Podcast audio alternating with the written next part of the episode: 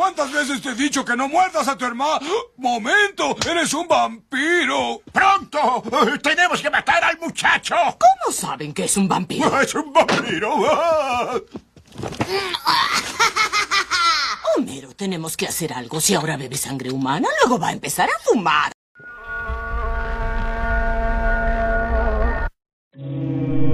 Interrumpimos su programación habitual para informarle está entrando en la dimensión de largos días y plácidas noches.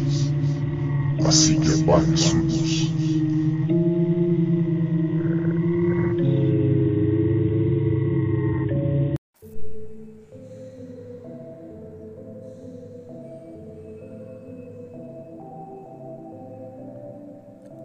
Ya estamos de vuelta en otro capítulo más de Largos días y plácidas noches. El lugar donde hablamos de historias de terror, relatos poco conocidos o casos extraños. Gracias por sintonizarnos una vez más en sus dispositivos móviles esta noche. Esperamos que el capítulo de hoy sea de su agrado. Saben, últimamente por donde vivo, ha habido un clima demasiado frío. El viento sopla fuerte y el cielo está de color gris todo el tiempo. Son noches como esta que me hacen recordar esas películas de vampiros donde siempre visitan pueblos solitarios olvidados por la mano de Dios. Y hablando de vampiros, todos nosotros estamos fascinados o interesados en el mundo de los vampiros, ya sea en la literatura, videojuegos, películas o cómics. ¿Y cómo no estarlo? Estos seres de la noche, que viven por siempre, por los siglos de los siglos, cazando a sus víctimas de noche, mientras algunos vuelan, otros tienen control mental y superfuerza. Sin importar en qué medio los veas, o cuántas veces reinventen su mitología, los vampiros son seres fascinantes de la ficción, el cual el público no se cansa de ver. Pero, Desgraciadamente, en la historia que comentaré hoy, la realidad, como siempre se ha dicho en otras ocasiones, supera por mucho a la ficción que vemos a través de la pantalla. Y es así como doy inicio al caso de esta noche. El caso, conocido como Rod Ferrer, The el vampiro. Una vez dicho esto, Comenzamos. Roderick Justin Farrell nació el 28 de marzo de 1980 en Murray, Kentucky, Estados Unidos. Su pueblo natal es parte del cinturón bíblico del sur de Estados Unidos, una red de ciudades cristianas pobladas de iglesias donde no se vende alcohol. Ok, ahí con solo escuchar eso, ahora ya pueden entender por qué el chico se volvió loco. Ok, es broma. Continuamos. Murray, además, es una de las poblaciones más conservadoras del pueblo. Incluso alberga un Museo Nacional de los Boy Scouts. Farrell era un adolescente común, enamorado de las novelas de vampiros y las películas de terror de serie B. Desde niño, estuvo fascinado por la figura de los inmortales, bebedores de sangre. Al paso del tiempo, su círculo de amigos incluyó otros jóvenes que se definían a sí mismos como góticos. Utilizaban siempre ropa negra, se pintaban las uñas del mismo color, polveaban sus rostros para remarcar la palidez, gustaban de la vida nocturna, dormían de día y gustosamente se obsesionaban con la música de The Cure, Bauhaus, Lacrimosa, Nine Inch Nails, Marilyn Manson, entre otros. Eran adolescentes normales, por así decirlo. Pero para los conservadores habitantes de Murray, eran la encarnación del mal. Al cumplir 15 años, Farrell se unió al clan de Stephen Murphy, alias Jaden, otro chico del pueblo que había decidido, con otros adolescentes del lugar, transformarse en un vampiro. Exacto, así como lo escucharon, transformarse en un vampiro. A este clan se le conocía como la familia. Jaden y Farrell y el resto de la familia realizaron complicadas, mm, por así decirlo, rituales, que incluían beber sangre de animales recién sacrificados, con la finalidad de absorber sus almas y obtener la inmortalidad. Sin embargo, sus bases provenían de fuentes poco serias en la materia. Consultaban bestsellers y novelas de moda, juegos de rol y películas sobre vampiros. ok, en otras palabras, teníamos unos fanboys tratando de ser una versión mal escrita de los personajes como Lestat el vampiro o Vlad el empalador de Transilvania. Pero, bueno, con el tiempo, ellos creyeron que habían conseguido su objetivo. La autosugestión provocó que estuvieran convencidos de que no podían morir y que además poseían poderes paranormales. Para entonces, bebían y compartían su sangre, cortándose en los brazos y las muñecas con navajas de afeitar y bebiendo directamente de la herida. Ok, eso es algo antigénico, pero está bien. Realizaban visitas a cementerios y iban a fiestas con temáticas vampíricas. Leían poemas y sus gestos eran teatralmente ensayados. ok, ya no me cabe duda que sí son fans de la autora Anne Rice. Que en paz descanse, por cierto. Ah, y si no la conocen, les recomiendo que lean sus libros. Ella tiene uno muy famoso llamado Entrevista con el vampiro. Neta, se los recomiendo. Leanlo y lean los demás libros de ella. Es muy buena. Pero en fin, continuemos con la historia. Todas estas actividades que la familia hacía eran muy divertidos para Ferrell hasta que un día, como todo asesino en potencia, decidió llevarlo hasta el extremo. Farrell deseaba ser el líder del clan y amenazó con asesinar a Jaden. Los conflictos obligaron a Jaden a expulsarlo. Rod Farrell no se arredró y formó su propio clan con cuatro adolescentes de Murray, de entre los 15 y 18 años, fue entonces cuando tomó el nombre de Fesago el vampiro. Este se dedicó a recorrer el pueblo por las noches, aullando, secuestrando mascotas para sacrificarlas y robando lápidas y pedazos de sepulcro en el cementerio local. O sea que además de fanboy hay que añadirle el cargo de asaltar tumbas. Después de eso, asaltaron un refugio de animales, en donde... malditos perdonen, en donde mataron a todos los cachorros y devoraron partes de sus cuerpos. Estos cobardes se refugiaban en una casa en ruinas, a lo que denominaron como Hotel Vampiro. Lo que voy a decir a continuación, por favor, si estás comiendo algo mientras escuches esto, te recomiendo que pares el capítulo y vuelvas más al rato que hayas terminado de comer. Una vez dicho esto, continuó con la historia. Además de eso, Farrell convenció a sus seguidoras, mujeres, de relacionarse sexualmente con él.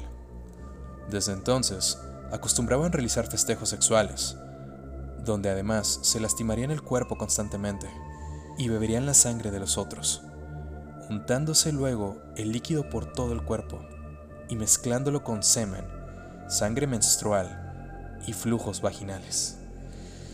Sep, les dije que les iba a dar algo de asco. Una noche Farrell recibió una llamada telefónica de su exnovia, Heather Wendorf, desde Eustis, Florida. La chica estaba desesperada porque sus padres no la dejaban salir a una fiesta, así que decidió pedirle a Farrell que los asesinara. Farrell estaba harto de la gente del pueblo, así que decidió escapar e irse lejos de ahí. Pero antes, pasó a ver a Heather. Era la ocasión para que Besago el vampiro demostrara su poder. Farrell, alias Besago el vampiro, llegó a la casa de la familia Wendorf el lunes 25 de noviembre de 1996. Era la semana del Día de Acción de Gracias. Ruth y Richard Wendorf estaban en su casa. Mientras tanto, Heather no se encontraba en casa.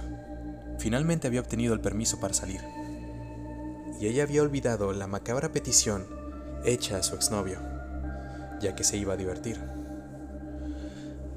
Richard Wendorf, de 42 años de edad, estaba dormido en el sofá, frente al televisor encendido. Su esposa Ruth, por otra parte, estaba en la ducha.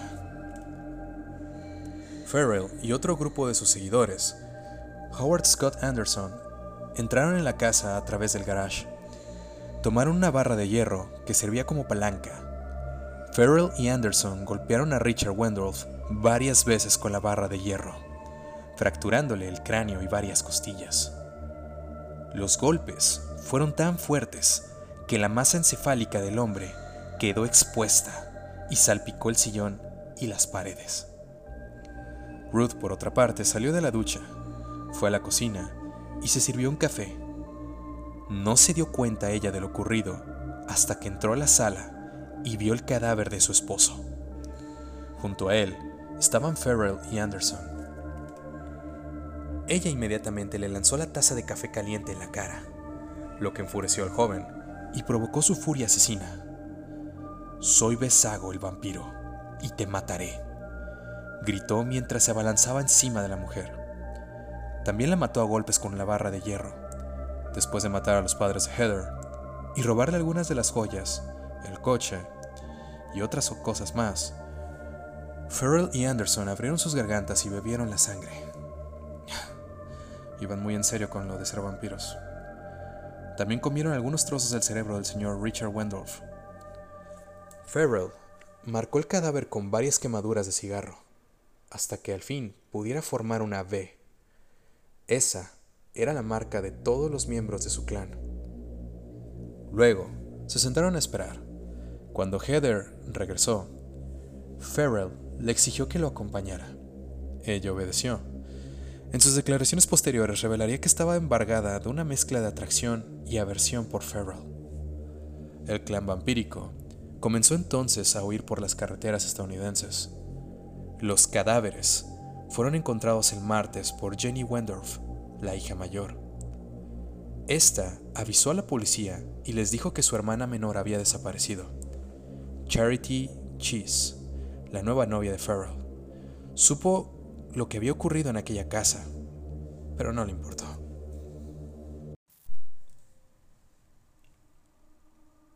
Al contrario de lo que muchos pensaban, consideraba que el brutal crimen cometido hacía ver que Besago sí era un vampiro verdadero, según a los ojos de ella. Y es aquí a donde llegamos a la sección de cuando te crees las propias estupideces que dices. Así que escuchen con atención. Farrell declaraba tener más de 500 años de edad y haber vivido incontables experiencias a través de los siglos conociendo importantes personajes históricos. Esa mamada. Dana Cooper, otra de las seguidoras de Besago, gustaba de comparar sus vidas con escenas de novelas o películas sobre vampiros. Les digo que estos ya eran fanboys completos de los vampiros. En la actualidad yo creo que ellos postean imágenes de vampiros en sus Facebooks o imágenes de películas de crepúsculo con frases filosóficas. la travesía del clan vampírico conocido como La Familia, llegaría a su fin el 30 de noviembre de 1996, debido a que Dana Copper, la chica que le gustaba comparar sus vidas con vampiros de películas, llamaría a su madre en Dakota del Sur, ya que el grandísimo, fuerte, independiente y ancestral clan de vampiros necesitaba dinero y creía que ella podría ayudarlos. Sin embargo, la madre informó a la policía sobre el paradero de su hija, tras que ésta llevaba ya cinco días de haber huido de la casa. la policía al final pudo localizarlos en un motel en Luisiana. Desgraciadamente para Farrell, el líder, él seguía creyéndose su historia de ser un vampiro inmortal. Así que cuando lo arrestaron a él y a todos los miembros de su clan, Farrell no puso resistencia y se seguía tomando todo como juego. Tanto que empezó a saludar a las cámaras y a mandarles besos a los reporteros, sintiéndose como una celebridad. El juicio del clan vampiro atrajo la atención de los medios de comunicación, que se sentían fascinados por los actos de vampirismo y canibalismo que Farrell había hecho con sus seguidores. Farrell declaró que se había hecho vampiro con la idea de abrir las puertas del infierno para que el diablo pudiera llegar a la tierra y que había pensado que tenía que matar a un gran número de personas para que la puerta se pudiera abrir. Heather Wentworth, contó con un abogado muy competente. Inclusive, demostró su supuesta inocencia en el juicio. Ella y su hermana mayor cobraron un millón de dólares por la muerte de sus padres. Las dos novias de Farrell, Charity y Dana, fueron condenadas 10 años de prisión por asesinato en tercer grado, complicidad y encubrimiento. Howard Scott Anderson se declaró culpable de dos cargos de homicidio premeditado en primer grado y recibió condena perpetua.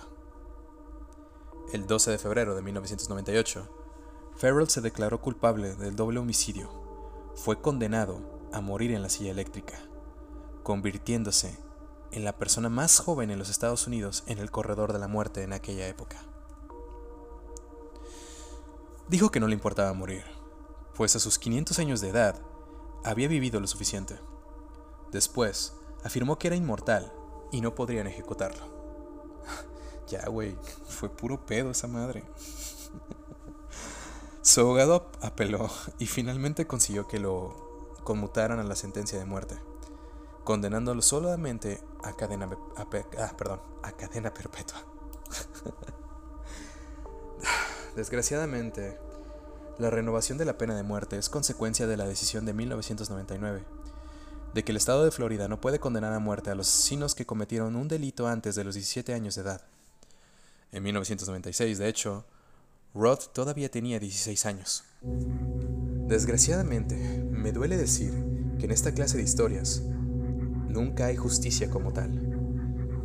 Pero bueno, por lo menos Rod ahora podrá probar que es un vampiro de verdad, ya que él está todavía en la cárcel aún hoy en día, donde seguirá ahí por el resto de su supuesta eternidad. Y es así como terminamos el capítulo de esta noche, querido público. Espero que les haya gustado otro capítulo más de esta nueva sección de Largos Días y Plácidas Noches, conocida como Archivero de Asesinos, en el cual hablaremos de todos los asesinos famosos y no tan famosos del mundo.